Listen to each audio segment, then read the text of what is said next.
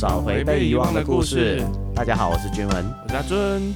今天是我们这个系列陪你读圣经的第二集，对，第二集我们会讲关于伊甸园的故事，就是上帝怎么造人，然后我们人类又是怎么从天上那么幸福的地方被贬下凡的。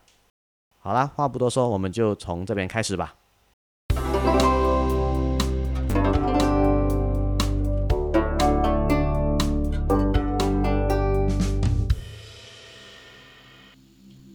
这样，天地万物都创造好了。在第七天，上帝因完成了他创造的工作，就歇了工。他赐福给第七天，圣化那一天为特别的日子，因为他在那一天完成了创造，歇工休息。这就是上帝创造天地的过程。主上帝创造天地的时候，地上没有草木，没有蔬菜，因为他还没降雨，也没人耕种。但是有水从地下涌出来，润泽大地。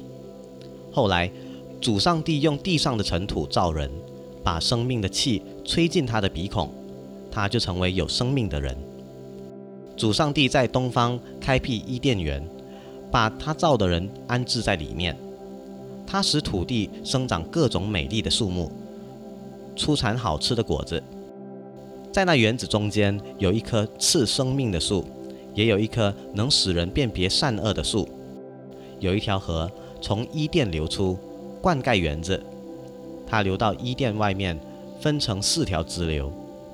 第一条叫比逊河，环绕着哈菲拉，那地方出产纯金、稀罕的香料和宝石。第二条叫基逊河，环绕着古石。第三条叫底格里斯河，穿过亚述东部。第四条。叫幼发拉底河，主上帝把那人安置在伊甸园，叫他耕种、看守园子。他命令那人：园子里任何果树的果子你都可以吃，只有那棵能使人辨别善恶的树所结的果子，你绝对不能吃。你吃了，当天一定死亡。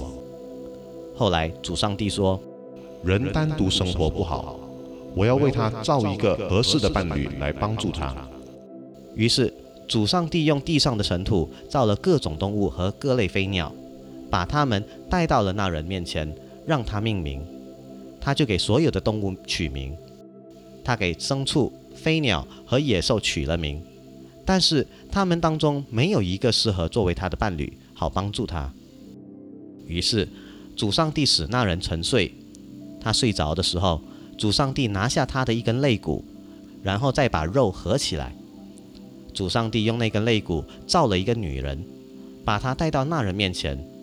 那人说：“这终于是我骨中的骨，肉中的肉。我要叫她做女人，因为她从男人出来。因此，男人要离开自己的父母，和他的妻子结合，两个人成为一体。那人跟他的妻子都光着身体，然而他们并不害羞。”这个伊甸园的故事啊，它是发生在那个第六天是吗？就是上帝创造人类的那一天，单单那一天。没说，你可以把它当做就是说追溯回第六天的事情，也可以说当做是后面发生的事情。可是你当做后面发生的事情就不合理啊，时间线就会有点混乱。嗯，时间线会混乱，因为其实第六天就已经制造男女了嘛，然后这里还讲制造一个女生出来。可是你如果说是把它当做是第六天的话，又会有其他的问题。等一下我们再讲。我们看一下啊，这边讲哦，天地万物都造好了嘛，这是第七天嘛，所以上帝完成了他创造的工作，歇工嘛，就赐福给第七天了。这就是为什么第七天要休息的原因了咯。这个讲法其实真的很可怕啊，因为伦敦大火就是因为第七天不工作的规定而烧得一发不可收拾。什么是伦敦大火？这个改天我们可以专门做一期给大家介绍一下，是一个很重大的历史事件。对。改变了整个伦敦，这个我们可以专门做一起来谈。可是问题是哈，一个星期有七天，哪一天应该要是第一天呢？有的人说应该是星期天是第一天哦，有的人也说应该是星期一是第一天哦。那如果说星期天是第一天，那为什么不能是星期六作为第一天呢？再来就是有些人说应该要是星期一作为第一天吗？因为那一天是工作日，所以第七天应该是星期天。星期天才去做礼拜，这么这么神圣吗？可是哦，这个讲法更古怪哦。星期天休息，星期一才被当做第一个工作天的，不是？嗯哼，多数人是这样子啊。所以是星期天休息，星期一才被当做第一个工作天的哦。他不是星期一被当做第一个工作天了之后，才轮到一二三四五六七第七天才休息的哦。没有啊，对啊，没有错啊。不明白。他是因为星期一你第一天工作了之后，嗯，算到后来到第七天的时候才休息。你意思是告诉我说，第一天的前一天是没有工作的我？对啊。那么你第一天的前一天没有工作那一天是不是休息日？那个休息日从哪里来的？它不是第七天，你知道吗？它不是第七天哦。这样你只可以，所以应该是有休息日先才会有工作日，不是先有工作日算到第七天才有休息日。因果倒转了，再一次因果倒转，你知道吗？你应该讲在其实第一天还没有创造天地跟那个光暗之前都是休息日啊，对呀，都没有做过工，对，应该要是这样子啊，除非是上帝讲好了，他创造了时间的概念。你一开始的时候休息的啊，他一直都在休息，应该是一直都是休息日，所以第七天不是应该被圣化的日子，应该是第一到第六天都是被邪化的日子才对嘛，不是？没有啦，不能这样子讲，是吗？你如果说是你如果说是照这样子的话，你把第一跟第六天给邪化就好了。那么你之前没有工作的天都是被圣化的啊，呃，所以大部分的时间都是被圣化的，只有那六天是被邪化的。你不可以讲圣的反就是邪化，啊应该是讲那几天都没有不圣洁的，都没有被圣化，不圣洁的可以被圣化。哎呀，其实说到底啦。他这个故事里面会引用这七天的概念来讲话，也可以证实啊，这个作者活的年代已经有这个所谓一个星期等于七天的道理啊。对呀，所以所以肯定不是创世的时候的东西来的。哎呀，这个家伙有可能他梦到啦，他的梦有点嗯 嗯对，逻辑上因果颠倒，一直在颠倒他的因果。不要紧，梦都是不符合逻辑的。然后我们刚刚也有提到嘛，原来第二天是什么都没有创造的嘛？那是不是说，其实除了第七天休息，第二天也要休息嘞？没有啦，还是说我们第二天也要开工？所以呃，但是必须要是一事无成的一个工作日。他是他没有创造东西，但是还要做 management 吗？他有把东西分开来吗？也是做一个工啊。就所以我讲啊，他是一事无成的一个工作日，他没有创造东西出来。有成，你把一分成零点五，零点五也是一个不同的东西啊。虽然讲加起来还是一啊。哦，还是要工作的，还是要还是要工作的啊，做半天啊，周休一日半。然后后来上帝创造天地的时候，地上没有草木，没有蔬菜，因为它还没有降雨嘛，对不对？也没有人耕种嘛。但是有水从地下涌出来，润泽大地的哦。你意思是告诉我说，那个被天地分开在天上的水，也就是云，是没有用的东西，它不会下雨的。他造了一个废物，不会下雨的云，我要来做什么？嗯，对吗？再来一个问题，地上没有草木，没有蔬菜，因为它还没有降雨，也没有人耕种。你意思是告诉我说，要有人才能够有草木蔬菜？可是我们上面说过哦。人是在第六天最后才出现的哇！而且陆地上的植物好像是很早很早就被比鸟兽跟海洋兽、海兽都更早出现。人是在第六天是最后才出现的哦，这不是自相矛盾吗？所以其实我还觉得这个伊甸园的故事啊，它根本对不上那个创世纪第一章的故事吧？这整个就是伊甸园的里面发生的事情。我懂，感觉很像二创这样的嘛？他在另外一个世界开多一个东西，开多一个副本。是我读到这边的感觉是。我觉得他是多人创作，然后每个人都有自己的想法，结合在一起了之后，结果前言不搭后语，没有融会贯通，因为他毕竟是不同人的想法、不同人的创作结合起来，硬硬结合起来的一个创作来的，根本就不是一个事实的记载，不应该把它当成事实论述来看待，把它当成是故事吧，故事来看娱乐就好了。你把它当成是事实、历史来看待的话，其实就。不正确了。后来，上帝就用地上的尘土来造人嘛，把生命的气吹进他的鼻孔里面，他就成为有生命的人呐。OK，这个就是跟我们之前说的女娲造人是一样的嘛，用泥土来造人嘛，对不对？把生命吹进他的。对，可是动物也有生命哦，所以动物也被吹过气咯，对吗？是这样讲吗？动物也有生命啊。嗯，OK，后来主上帝在东方开辟伊甸园，把他造的人安置在里面。好，这边你有你有觉得什么问题吗？什么问题啊？我只知道这个作者又是活在已经分不清楚东南西北的方向而死的年代。我看到的不是这样哎、所谓的东方是哪里？东方是我亚洲吗？所以伊甸园在亚洲吗？啊，你开始抓到一点了。东南西北是一个相对的概念嘛，对不对？对比如我们讲说，印度是在中国的西边，可是它是在美国的东边哦。你一定要先定一个中心点，你参考点，你必须要有一个参考点，对不对？OK，所以我们知道的是，他是在东方开辟这个伊甸园，但是我们不知道这个东方是指哪里的东方嘛？肯定的是，人是全部安置在某一个地方那个参考点的东边的那个地方叫做伊甸园吗？对，所以这个地方的西边是没有人的。那问题来了，西边的动物归谁管理？还是你要告诉我说，西边原来是没有动物的，所以地球有一半的面积其实是没有动物的，又或者是说，没有人在西边，然后在西边的动物是不需要人管理的，然后不需要人管理这些动物，其实也能够活得好好的。那上帝造人不是多此一举啊？没，人跟云是一样废的，你知道吗？不讲真的啦，对吗？所以伊甸园的故事里面也只有一个人，一个人其实你要管理动植物的那个量应该很小吧？哎，你又没有给我那个能力，你如果给我那个能力的话，我一个人能够控制全部动物的话，那无所谓。重点是我是一个人，而且又没有那个能力哦。我我反正觉得这个情况比较像是上帝在一个小小的地方做一个小小的一个环境，用那个环境来带他的创作，他还没有扩散出去，这样他先开一个小小的 environment 出来，像我们的 greenhouse，然后培养一些动物啊、植物在里面我觉得他在玩他，啊，算是啊养宠物嘛。然后我们就是在宠物界里面的管理人员，类似像 AI 这样的东西，我们代替不是我们是我们是被玩的最惨的那一个，要你管理全部其他动物，但是我不给你管理权。对啊，差不多，有没有薪水拿？后面他就讲说，他使土地生长各种美丽的植物，出产好吃的果子，在那园子中间一棵生命树，一棵能使人辨别善恶的树。然后后来就有河啊，然后主上帝就把那些人安置在伊甸园，叫他耕作，然后跟他们讲说，园子里任何树的果子你都可以吃，只有那一棵能使人分辨善恶的树，它所结的果子你绝对不能吃，你吃了当天一定死亡。我所要看的是这样子，我们如果要在幼儿园里面管理小孩，我们会把毒药跟糖果放在一起吗？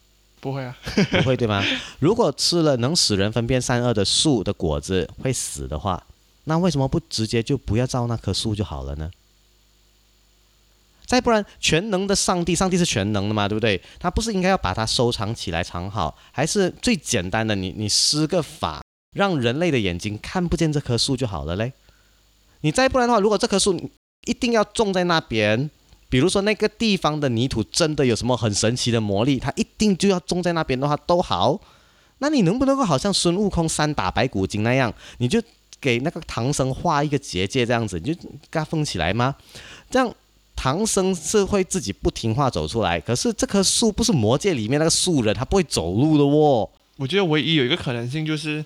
因为他需要有人照顾东西，然后他只就只可以把它放在他所谓的免费劳工那个人类的地方，因为这两棵树也是需要画灌溉的嘛，结界就不用人家看了啊，还要灌溉啊！你画结界还进不去灌溉啊？你自己灌溉啊，你可以放它定时下雨啊，全能的，他就全能的，，他是全能的，他是懒惰全能啊，全能的懒惰虫 啊吗？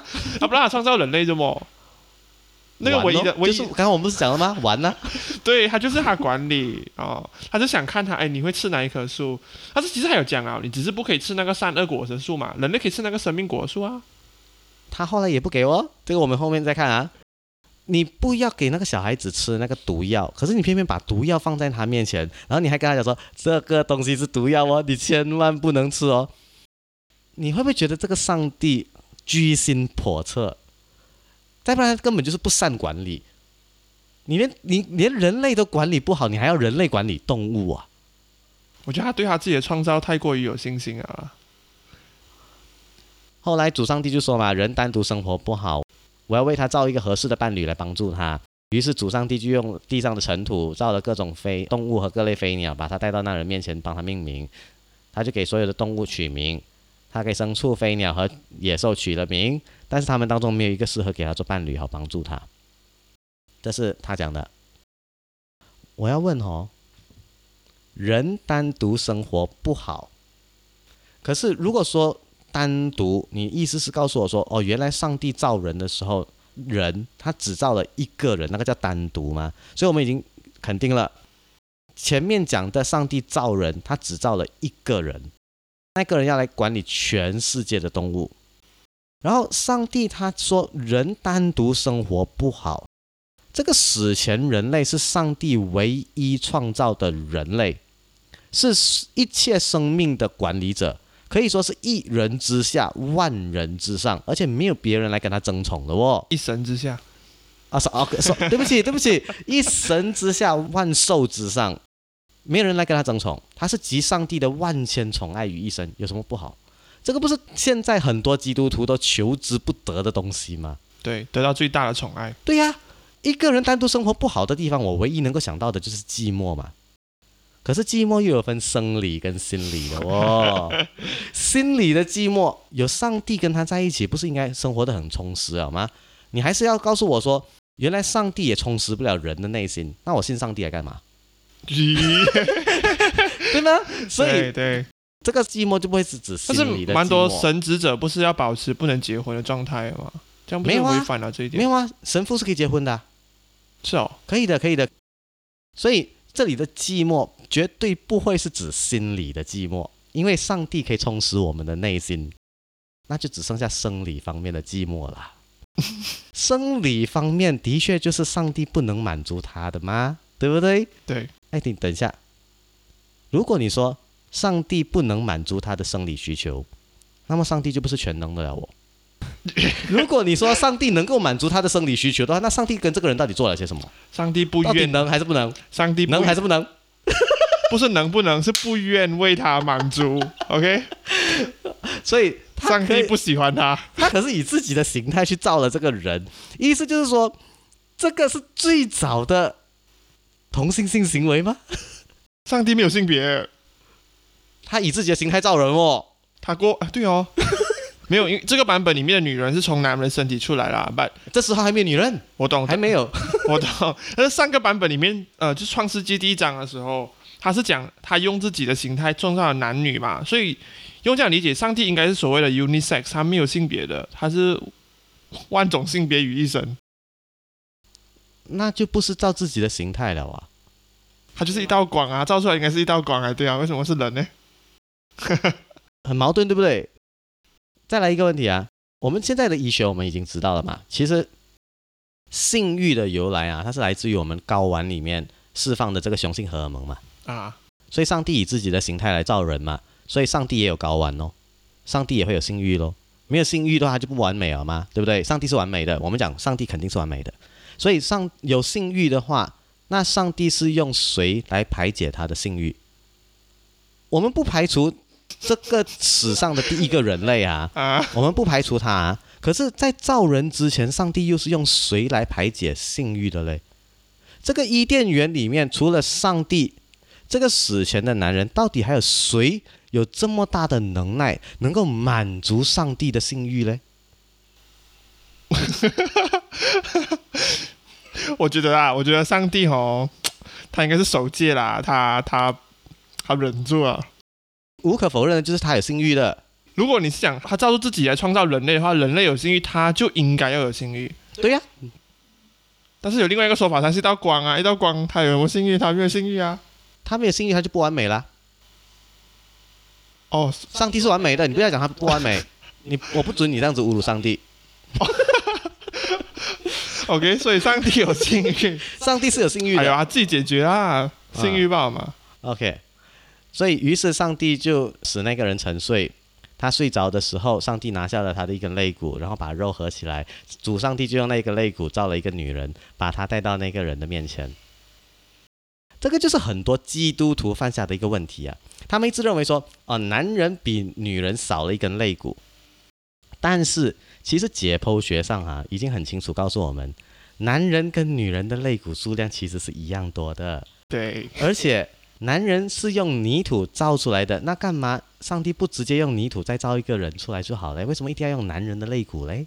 我觉得他是要提倡所谓的一个男人的生活里面啊，你命中注定一定有一个女人。你一定要有一个人，不是一定要有一个女人，没有一定要有一个人。女人，因为他是讲属于你自己的肋骨嘛。假如这东西是真的话啦，如果我找到我的真爱的话，其实它是我身体的一部分。我们是 unite，我们合为为一，变得完整的存在。他应该是要强调这一点。他强调命中注定只有一个人，所以他是很明显提倡一夫一妻制，而且是只有很忠贞，只可以有一个人，那个人是你的老婆。这样我的问题来了，你既然是从男人的肋骨里面造出来的，你本来就是一体的，那为什么会有不一样的生理结构？因为知上帝知道要满足那个男人的欲望，他结构要不一样。你可以有别的设计的、啊，啊，也对呀、你可以有别的设计啊。动物被创造的时候，难道就不是一公一母创造出来的吗？动物的性欲都能够因为一公一母得到排解，为什么唯独这个男人这个物种却不是成对来制造出来的？你上帝不是玩这个男人啊？有点。根本就是玩他嘛！我别的动物都可以一一公一母制造出来，就只有男人是单独一个的，然后我才从你的肋骨里面抽出一个来，来帮你排解性欲。那在之前是用什么排解性欲的呢？这故事里面没有解释好清楚啦，其实我们也不确定那些动物到底是不是一公一母被造出来的。嗯，你如果不是一公一母的话，就更更好玩哦。那意思是告诉我说，全世界有一半的物种，雌性物种不是上帝创造的，你就不要再告诉我说上帝创造一切喽。有一半的物种不是他创造的哦。没有，我我们先不讲，我们现在很多人讲上帝创造一切啦，我们用回这个故事，单单看这个故事来讲，嗯嗯也许当时发生的东西，我先 assume 它是真的啦。啊他，我也当做它是真的啊，我没有在质疑他嘞。他当时发生的东西，也许他创造的第一批动物啦是没有所谓的性别的，他也没有打算要让他们大量繁殖，他只是创造一个公所谓公的男生来来管理那批动物，然后他看这个男生有点寂寞，他就创造从肋骨那边创造属于他一百八千可以满足他性绝对契合的一个伴侣创造出来，因为他就是他自己身体的一部分。如果你要用故事来看的话，我只可以这样解释吧。所以当时还没有解释到说，还没解释到说，就是女人和雌性动物是谁创造的，对，也许后面有吗？还是后面都没有了？没有再提到雌雌性动物了。也就是说，全天下的雌性动物都跟上帝无关，全世界有一半的物种是跟上帝无关的，是吗？就跟那个海里面植物一样的道理啊。啊，所以没有讲到，动物分两种，海底跟陆地上的。海底已经不归上帝管了。植物，植物，植物。啊啊哦，OK，植物植物已经不归上帝管了，然后陆地上的动物又有一半要另外再分出来，就是雌性的不归上帝管。对 OK，好，这个是我们目前得到的结论。所以那男人就说啊，这终于是我骨中的骨，肉中的肉，我要叫她做女人，因为她从男人出来，因此男人要离开自己的父母，跟他的妻子结合，两个人成为一体。等一下，男人不是用泥土造出来的吗？那哪里来的父母？Oh My God，关父母什么事？这个父母指的是上帝吗？没有，我觉得哦，他对吗？你如果照这样讲的话，是不是指上帝？Father my Lord，天赋啊，上帝咯，上帝创造的吗？所以意思是告诉我说，造女人的那一刻起，上帝就已经预谋了要让这个男人离开他，对不对？其实有另外一个理解方式啦。我觉得他这个作者还用“因此”这一点啊，嗯他是想提倡当代，就是讲他生活在那个年代的那些男人，嗯，你应该你长大了，你要离开父母，跟另外一个女的成家。他是用作者的角度，你不觉得吗？不对，不对，不对，不对。跟妻子结合不代表你要离开自己的父母的，在我们东方人眼里面，你娶一个老婆回来孝顺公婆，不是很幸福美满吗？我我明白，但是作者生活的当代啦，嗯他个人的主义，他个人认为是你年龄大了，你就应该离开父母，找一个老婆再成家。那是你个人的观点，对不不是那个作者上帝的观点来他的。他已经掺入自己的观点了。对，所以这个根本这本书是人写出来的，根本就是个人写的故事书罢了。而且还有一个很神奇的东西，他刚才有讲，上帝在创造女人之前，他不是给他看了很多不同的物种，然后叫他命名，啊，对呀、所以其实所，然后最后还讲一句，这些动物都无法陪伴他，哦，就满足不了他，他企图用兽人兽来给予他弥补他嗯缺失的部分。人兽，嗯，所以其实其实也证明了一点，所有动物的名字是人类给的，就是那个人给的，那个人上帝给的。对，包括女人这个名字也是那个男人所以女人跟畜生一样，是由男人命名的，这个是由男人命名的。哦，小心女权主义哦。对，OK。后面他还讲到一句话我，两个人成为一体，你的意思指的是啪啪啪吗？合体，那么这本书真的适合小孩子读吗？因为女人是从男人出来，所以两个人应该要成为一体。就是刚才我讲的啊，就那男人跟男人是不是更能够成为一体？诶，怎样理解这个东西？男人跟男人的话，他本来就是泥土来的啊，严格来讲是啊，它都是泥土来的啊，啊所以完全完全契合，契合度更高啊。没有你死的时候，其实大家都合为一体啊，因为他提倡的是你死了要回归泥土嘛。我过会讲啊，所以那个是死后的事情，活着的时候，其实男人跟男人在一起更直截了当。其 其实你用这样理解的话啦，因为女人也从男人身上出来，所以男女不是问题，对，男女男男女女，都不是问问题题了。圣经应该要这样解，严严格来讲，大家都是泥土。对，所以你你泥中有我，我泥中有你啊，那首歌不是这样唱的吗？世界大同。然后后来，那人跟他的妻子都光着身体，然后他们并不害羞，没什么啊，就连上帝都把男人跟女人都看光光了、啊，还害羞什么嘞？所以上帝是这个有性欲的上帝把他们给看光光了，而且男人还是根据上帝的形态造出来的，所以意思是说，上帝也光着身体，对吗？所以上帝老了都不修了。所以这两个青春活力的小鲜肉，他有的是本钱来挥洒姿色，他何必害羞呢？可见整个伊甸园可以说是满园春色、生机勃勃的啊！它让我想到，也许我们的远古人啊，如果用进化论来讲，我们从猿人进化的时候，我们刚开始也是不穿衣服的、啊。啊，对呀、其实你严格要用科学角度来讲，我们会开始穿衣服，是因为冷，不只是冷，还有一种，因为以前人时常要打猎，也许要跟一些猛兽战斗，你把那种兽皮披在身上，有一定的防护作用。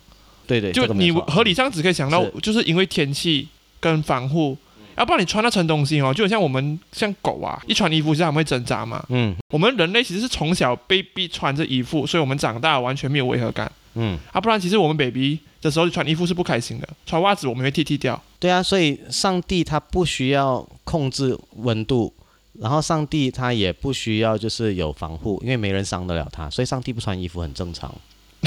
上帝是光着的，是裸体的。我觉得伊甸园的天气应该很不错啊。有极恶劣的天气的话，上帝都不怕。上帝是万能的，不要忘记，不许你亵渎上帝。OK，蛇是主上帝所创造的动物当中最狡猾的。蛇问那女人：“上帝真的禁止你们吃园子里的任何果树的果子吗？”那女人答道：“园子里任何树的果子我们都可以吃，只有园子中间那棵树的果子不可以吃。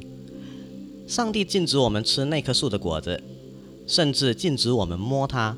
如果不听从，我们一定死亡。”蛇回答：“不见得吧，你们不会死。上帝这样说，因为他知道，你们一吃了那果子，眼就开了，你们会像上帝一样，能够辨别善恶。那女人看见那棵树的果子好看好吃，又能得智慧，就很羡慕。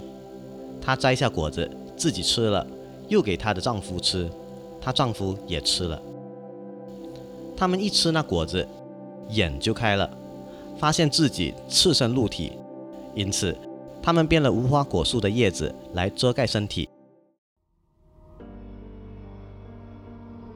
那天黄昏，他们听见主上帝在园子里走，就跑到树林中躲起来。但是主上帝呼唤那人：“你在哪里？他回答：“我听见你在园子里走，就很害怕，躲了起来，因为我赤身露体。”上帝问：“谁告诉你是光着身体的呢？你吃了我禁止你吃的果子吗？”那人回答：“你给我做伴侣的那个女人给我果子，我就吃了。”主上帝问那女人：“你为什么这样做呢？”她回答：“那蛇诱惑我。”所以我吃了。于是，主上帝对那蛇说：“你要为这件事受惩罚。所有动物中，只有你受这诅咒。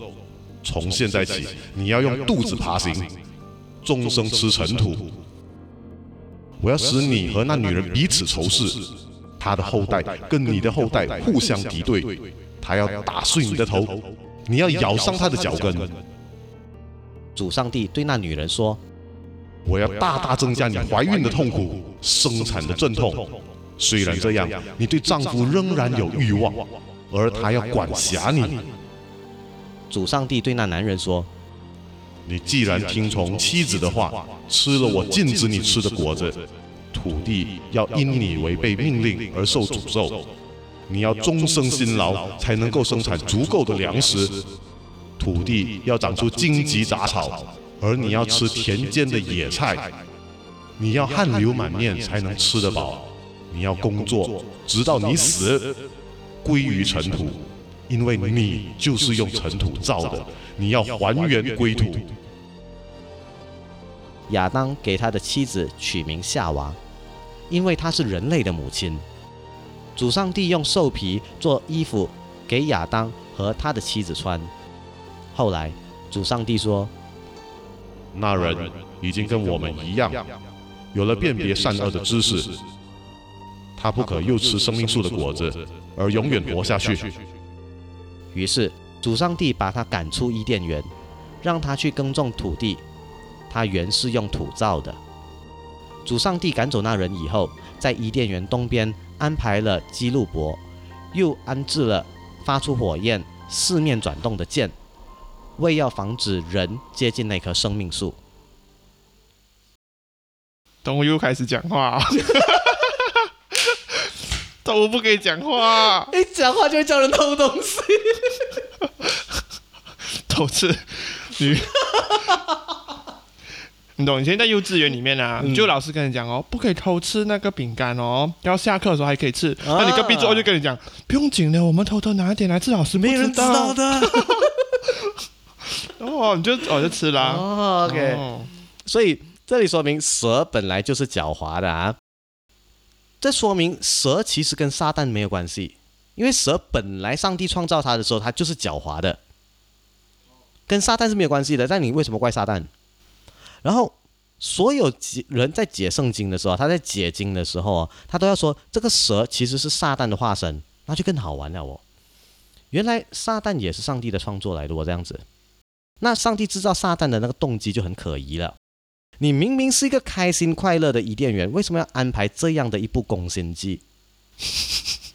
还有一个问题就是，我们刚刚不是讲过了吗？伊甸园里面除了人，还有上帝之外，还有谁？不就是撒旦吗？那么蛇为什么会知道这个果子的功用？那如果蛇就是撒旦的话？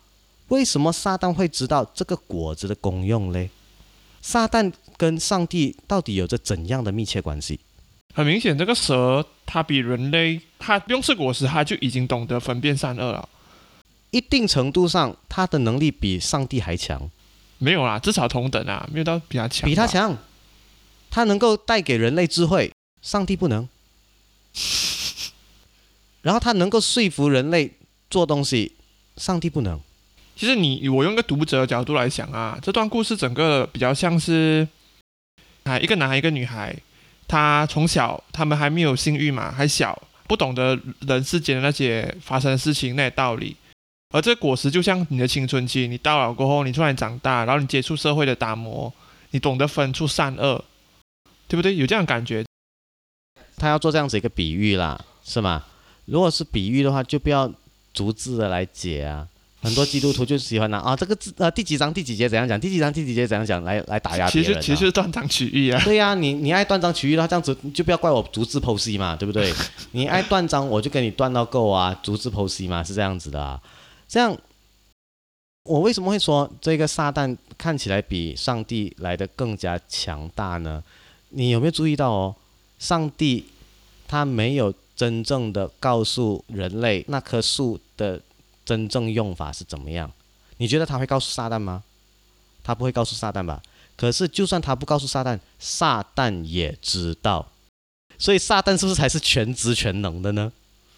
我觉得，我觉得撒旦的可能性就是等于或大过上帝，绝对不会低过，对，因为他至少要有跟他同等的能力。才能够跟他玩，才能够跟他而且你，如果你真的是要讲他是撒旦化身的话，也有可能，因为上帝确确实这样创造很多动物嘛，包括蛇啦，嗯，然后也许撒旦化身为蛇的模样，来诱导人类。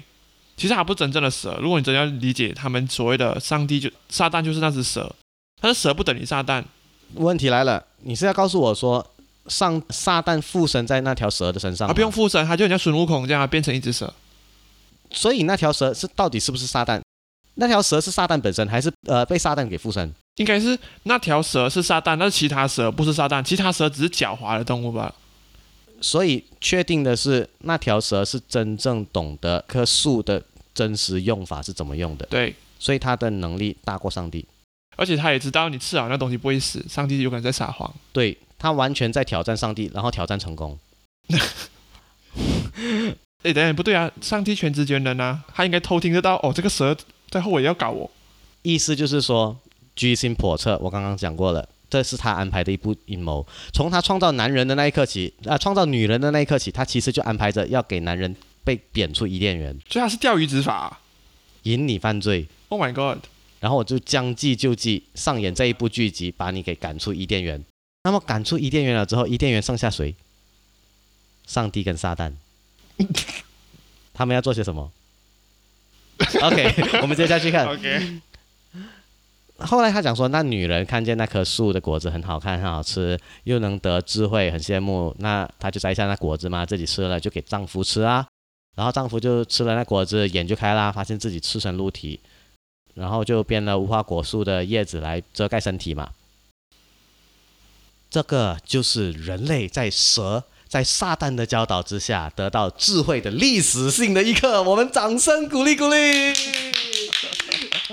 可是这个就是在基督教里面被人称为原罪的、啊，是人类一切罪恶与灾难的根源，你知道吗？就是因为当初我们背叛了上帝，所以我们才会有罪。但是人长了智慧，其实有什么不好？为什么有智慧被当成是罪恶嘞？其实是这样子的啦，如果我理解的话，就像我们现在做人工智能，如果有一天人工智能确实可以自己去思考的时候，就很危险了。我觉得上帝需要的是一批忠实无脑的存在的一个追随者，他不是需要一个有啊智慧的人。这样子的上帝，你觉得？嗯，我不许你亵渎上帝。OK，第三章第六跟第七节只证明了一件事情，就是说蛇并没有撒谎，他们的确是没有当场死亡的哦，而且还得到了智慧。说谎的不是撒旦，是上帝。人类历史上的第一个谎言不是来自撒旦，是来自上帝，对吗？哇，哎，对吧？这句这句话很重哦。不过这是事实，而且还有一个问题圣经，记载的，我可以我可以引经据典的告诉你的跟你讲。，我我我严重怀疑啊，我严重怀疑上帝嗯不要给我们吃果实是为什么？为什么？因为他喜欢他们两个赤裸在那边，这是你说的，这是你说的，因为赤老棍就用无花果遮身体啊，上帝就看不到啊，对？吗？对吗？对 开启智慧之后的第一件事情就是要拿东西遮盖身体。你天底下哪一个父母不希望自己的孩子聪明伶俐？你反而会希望说自己的孩子永远痴痴呆呆、光住身体满街跑的哦，只好像只有上帝会这样子做嘞，对不对？而且是个有性欲的上帝，把他们给看光光了，还要看一辈子。他到底在想什么？这个故事不好啊。然后那天的黄昏哦，他们就听见主上帝在园子里面走嘛，就跑到树林里面躲起来。然后主上帝就呼唤那人哦，你在哪里？他就回答：我听见你在园子里走，就很害怕，躲了起来，因为我赤身露体。当然、啊，这里有讲他在园子里走，就证明他肯定是用行走的生物啊，就要讲他不是两只腿啦，对不对？对不对所以是有形态的，对不对？之前听很多人讲，它是一道光，然后不可以正视一道，光？有声音的哦。这样它应该是一个人形啦。所以确定啊，啊所以确定啊，你不要再跟我讲说它是一道光什么的，它它是有形体的，它有睾丸的，它有欲望的。OK，可是你要注意到一件事情啊，我们刚刚不是讲说人类用无花果的叶子来遮蔽身体的吗？对啊，然后这边为什么会说它赤身露体的呢？你觉得是什么意思？无花果它它不会编织吗？无花果遮一下那个会脱掉啊，脸不稳它是有智慧的，啊。它不是傻的，所以他一定会遮到很好来的。OK，我们刚刚不是说过了吗？上帝其实也没穿衣服啊。他其实不是要说他自己赤身露体，他是要说上帝，你老人家没穿衣服啊。真的是开了智慧，连说话的艺术都有啊，对不对？但是就好像哦有些人在说在电话里面讲，呃，他要打电话的时候，他要挂了的时候，他就跟你讲说啊，你应该还有事情要做了，我不打扰你啦，我先挂了啊。其实是自己意。思是说我有东西要做，你不要再打扰我了，我先挂了啊。这就是说话的艺术嘛，对不对？这样的智慧果其实很好啊。我们不是应该感恩蛇跟撒旦给了我们智慧吗没？有啊，这是一种 EQ 啦，一种处理方式。对呀、这个说话的艺术、智慧，不是撒旦给我们的吗？诶无法想象哎，一个老人家赤裸在一个花园里面走路你想象嗯你现在，如果你是这个老人家，啊，我是那个亚当，你嗯在我面前赤身露体，然后我用这样子的方式来跟你讲话，你会不会觉得说恼羞成怒？有一点哦。我们接下来就看后面发生什么事情。他就想说，哦，谁告诉你是光着身体的？你吃了我禁止你吃的果子吗？然后，呃，你给我做伴侣的那个女人给了我果子，我就吃了哦。主上帝就问那女人，你为什么这样子做呢？他就说，那蛇诱惑我，所以我吃了。所以，上帝其实他是不知道人偷吃了那个果子的。他是到当下才懂。不然他不会问这样子的问题。所以原来也有上帝不知道的事情，上帝不是全知全能的。所以我们可以做一个结论，就是上帝不是全知全能，而且确定他是有形态的。有睾丸的，重点是有睾丸 OK，的。有睾丸，他有欲望的。对嗯 OK，所以人类还懂得把责任推卸给别人。先是男人要把这个责任推给女人吗？然后后来女人就推给那条蛇吗？你虽然是一个很不光明磊落的事情，但是你无可否认，这个真的是智慧来的哦。他马上现学现卖，马上就会用了的哦。你认真的讲起来啊，其实就这一点而言呢、撒旦给了人智慧，可是人类却这样的以怨报德，把这个东西归咎给蛇，归咎给撒旦的话，人类真的对撒旦有亏欠。对。其实没差啦，到最后其实这个老人家三个人都罚啊、你怎样推都没有用啊，我们看他就是要罚我们。看一下他怎么样罚啊。他对那条蛇讲说：“你要为这件事情受惩罚啊、所有动物之中，只有你啊，只有你受这个诅咒啊！从现在起，你要用肚子爬行，终生吃尘土。我要使你跟那个女人彼此仇视，她的后代跟你的后代要互相敌对。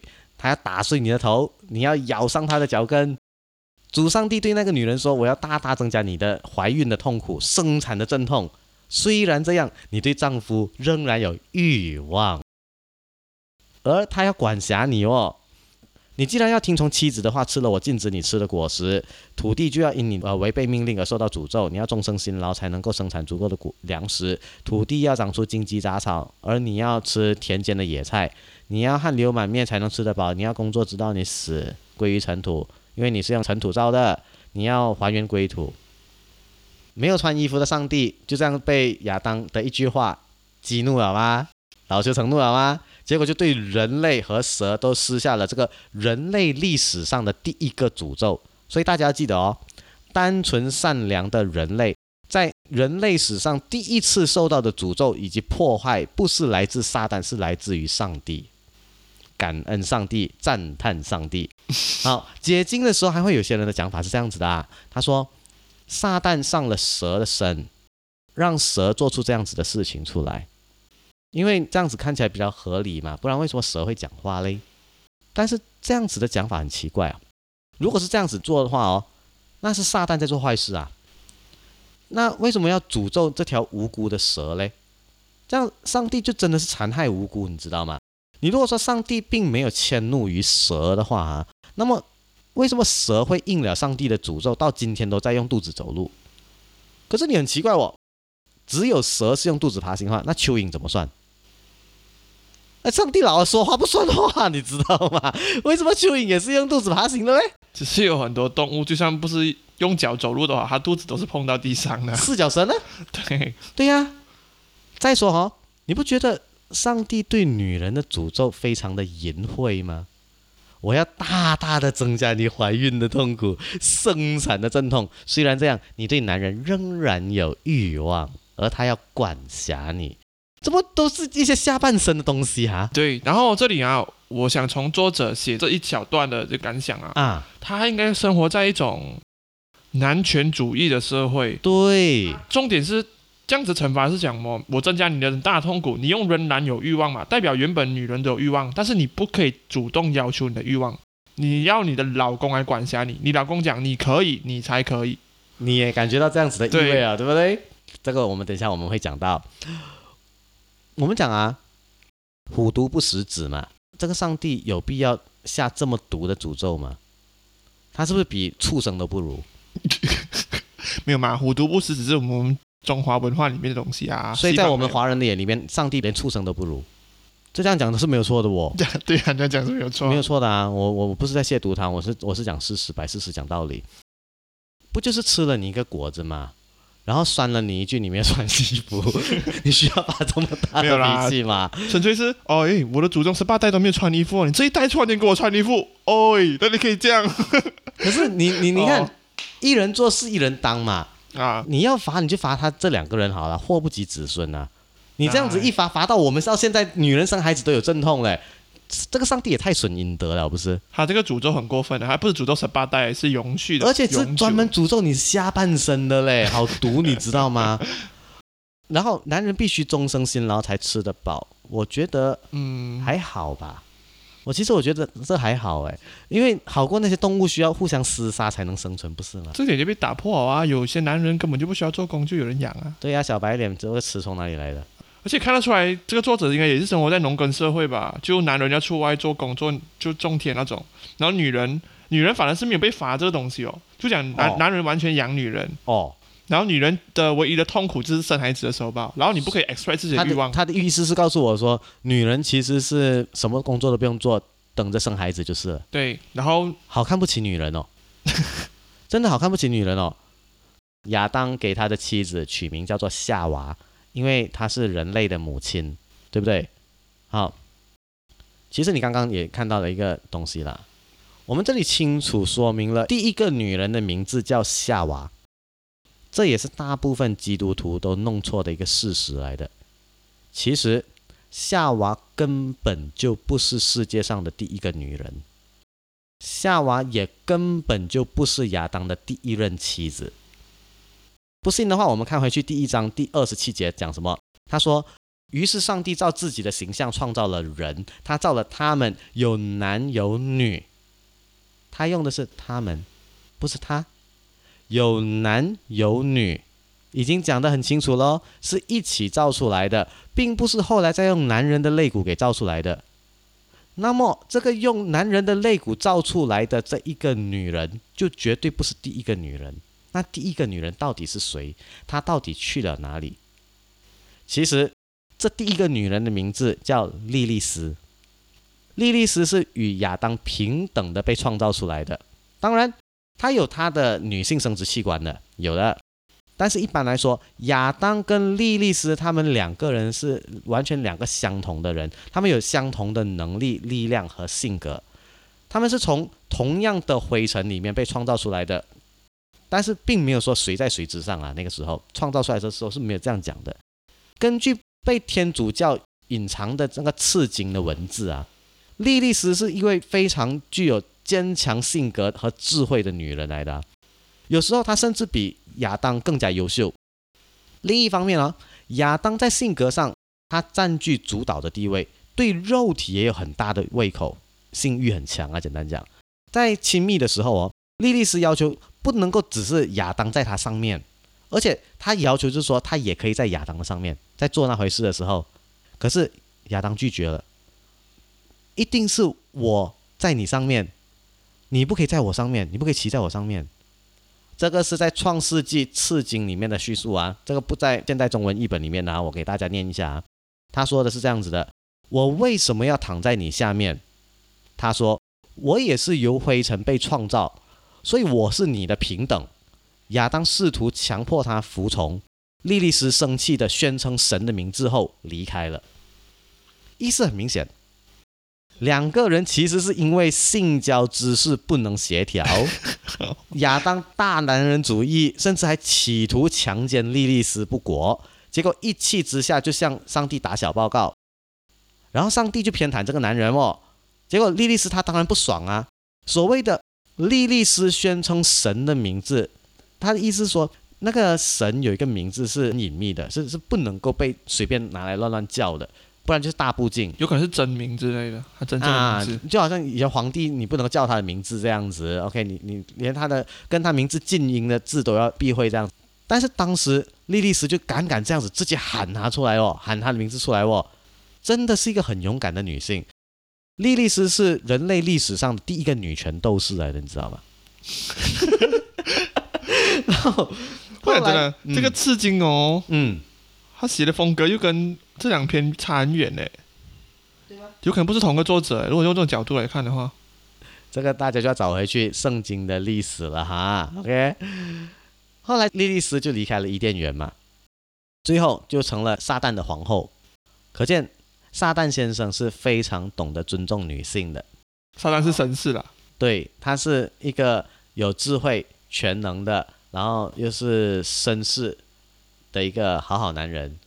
可见男人不坏，女人不爱，真的是有渊源的哦。其实撒旦没有给我们钱啊，我也没有推广他。没关系啦，我我欣赏他的 撒旦格，不是人格，是撒旦格。后来主上帝用兽皮做衣服给亚当和他的妻子穿吗？喂，亚当跟夏娃不是用树叶做的衣服吗？你为什么还要特地用兽皮来做衣服？兽皮的比较高档啊。我知道，可是你有考虑过动物的感受吗？同样是你创造出来的，为什么要无端端被杀了做人类的衣服？这上帝的杀戮真的太重了，你知道吗？所以其实也证明了一样东西，这个作者其实他知道人类发展史里面，后来人类有用兽皮来做衣服。哈、对呀、牵强附会的硬硬把这个东西套上去。后来上帝就讲啊，那人已经跟我们一样有了辨别善恶的知识嘛，他又啊他不可以又吃生命果子，然后就永远的活下去啊，就把这个人类给赶出伊甸园，让他去耕种土地。他这有一个问题诶，他用我们呢，嗯，所以其实神不止他一个诶，他是一个种族哎，没告诉你说神是一个。他讲不会跟我们一样，因为我因为我们已经有智慧啊，然后我们又是 No no no no no，生不老的我刚刚说过了，伊甸园里面除了人类、上帝还有谁？啊，你发现了，所以他是跟撒旦讲，哎，不可以啊，不可以啊，不可以啊，不可以跟他们跟我们一样诶。一样有智慧了，跟人类已经跟上帝跟撒旦一样有智慧了哦，啊。OK，其实我们就差一点点就可以进化到无无，变得无敌啊。你你有没有发现到这个上帝好像有一点精神分裂？他上一秒还在诅咒别人，可是下一秒又很好心的杀了野兽做衣服给他们穿，然后在下一秒他又要发火把他们赶出去哦。他的情绪是一直在变来变去，变来变去。他又爱又恨啊。你有没有觉得跟这样子的神相处其实蛮累的？我觉得离开好像也是好事诶。但是我们时常听的一句不是上帝爱人类，他是仁慈的。我我这样讲吧，就是说，如果那个女生跟你一下好，一下子坏，一下子好，一下子坏，动不动跟你发脾气这样子的话，如果爱的那么辛苦，分开也是好事，对吗？久了会累啊，很累，真的累，嗯真的累，所以就伊甸园真的那么好吗？我觉得好像嗯。可是这边有一个问题哦，他不是讲吗？他不可又吃生命树的果子，永远活下去。你意思是告诉我说，吃了这颗生命果才可以永生不死吗？对不对？应该是这个道理啊。上帝在设计人类的时候，本来就设计了人是肯定会死的，而且故意不让人吃生命树的果子，他就是设计陷害人，给人死的。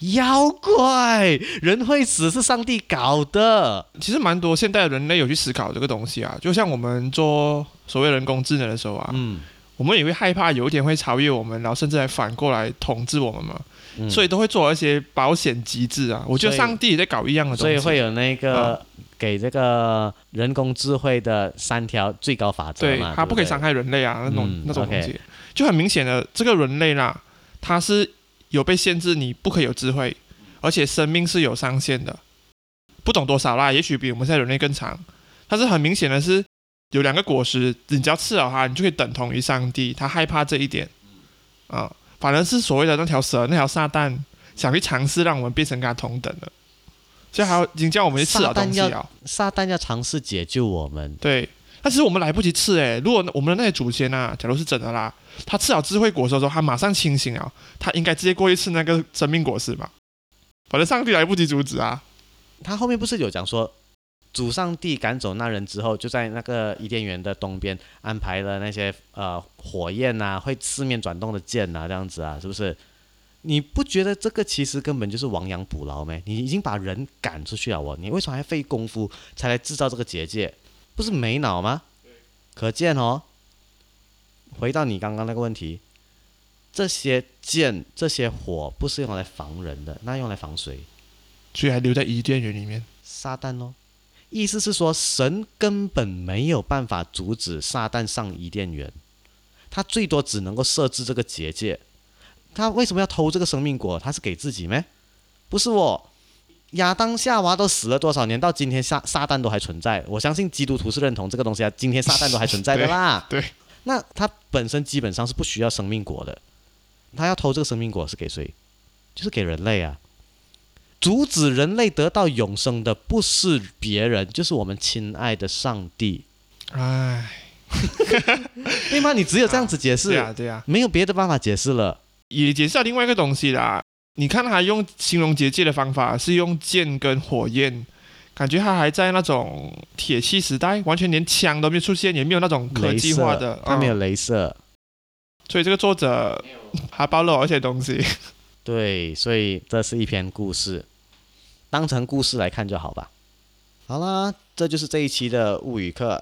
这边我要讲一下啊，就是我们在呃这个系列里面，我们一直提到这些圣经里面的东西嘛。对，这样子呃，先要说明一下，就是我跟阿俊都不是基督徒，我们是根据我们自己的了解，我们看了圣经之后，我们的一些想法跟感受，我们把呃把我们的不明白的疑问给抛出来。那么如果说是有基督徒朋友觉得说我们哪里就是理解错误了的，呃，我们也在下方留言啊。对，可以在下方留言，我们也虚心受教。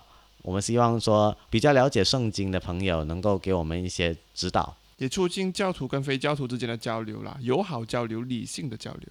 嗯，当然不要变成比战啦。啊！好啦，我是君文，我是阿尊，我们下一星期再见喽，拜。拜拜